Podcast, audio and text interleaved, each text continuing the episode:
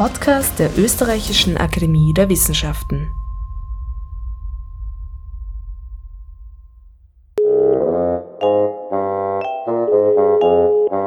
ÖRW Science Call. Heute am Apparat der Architekt und Doc-Stipendiat Oliver von Malm. Er entwickelt in seinem Dissertationsprojekt neuartige Baumaterialien und eine neue Bauweise, die es erlauben soll, einfach billig und schnell in Slumvierteln, vor allem im afrikanischen Raum, zu bauen und so die Lebensbedingungen zu verbessern. Ihre Disziplin oder Ihr Forschungsfeld? Meine Disziplin nennt man experimentelle Architektur. Experimentelle Architektur bedeutet im Endeffekt etwas zu machen, was es bisher noch nicht gegeben hat. Es könnte natürlich eine neue Bautechnologie sein, es könnte eine neue Art und Weise der Organisation von Grundrissen sein, wie man ein Gebäude denkt.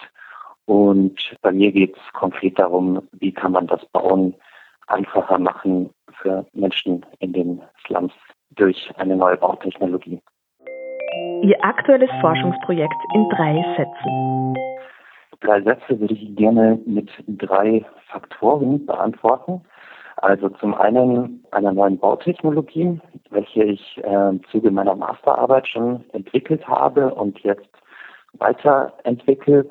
Äh, da geht es um einen Betonhohlstein, der von den Bewohnern des Landes selber hergestellt werden soll, damit günstiger ist und sehr einfach nach einem Lego-Stecksystem aufzubauen. Da geht es im Endeffekt um statische Dinge, um geometrische Aspekte, um Herstellungsprozesse, um Qualitätssicherung. Das alleine kann man nicht isoliert betrachten. Deswegen muss man eben auch schauen, wie lässt sich solch eine neue Technologie wirtschaftlich in den Slum einbinden. Also sprich, kann man daraus eine eigene Industrie im Slum und damit ein Wirtschaftsmodell für die Slumbewohner generieren.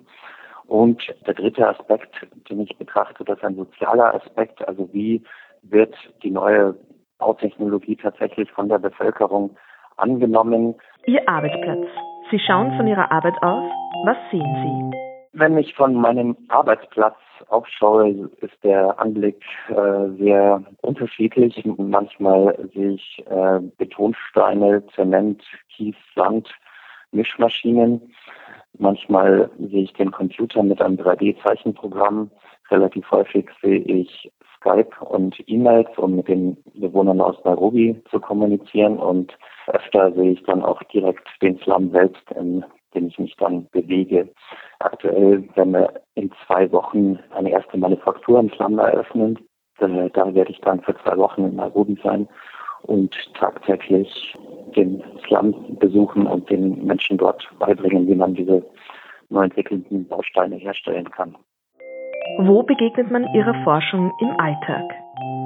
Naja, im Alltag, also hier bekommen wir, sage ich mal, die Relevanz meiner Forschung vor allem in den Nachrichten mit, äh, wenn man und in der Flüchtlingsdebatte.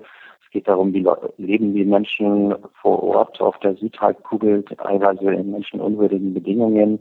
Deswegen kommen natürlich auch viele Menschen zu uns. Was immer mehr das Thema ist, glaube ich, ähm, ist die Bekämpfung von Fluchtursachen und ich glaube, dem würde ich mich eindeutig einreihen mit meiner Thematik. Und generell, wenn man natürlich Reisen nach Afrika, Asien oder Südamerika macht, begegnet man meinem Forschungsfeld sehr häufig im Alltag. Eine interessante Statistik ist eigentlich, dass bis 2025 jeder fünfte Mensch nahezu in einem Slum weltweit leben wird. Das heißt, man wird der Thematik sehr häufig im Alltag begegnen. Welche Frage taucht am häufigsten auf, wenn Sie über Ihre Forschung sprechen? Naja, lustigerweise oftmals, wenn ich, wenn ich das Bausystem herzeige, was wir da entwickelt haben, also im Endeffekt eine neue Bautechnologie, die es erlaubt, sowohl gerade Wände als auch geschwungene Wände zu bauen. Man kann damit sehr günstig und sehr schnell bauen. Und die häufigste Frage ist tatsächlich, kann man das nicht auch bei uns in Österreich verwenden? Wäre das nicht auch was für hier?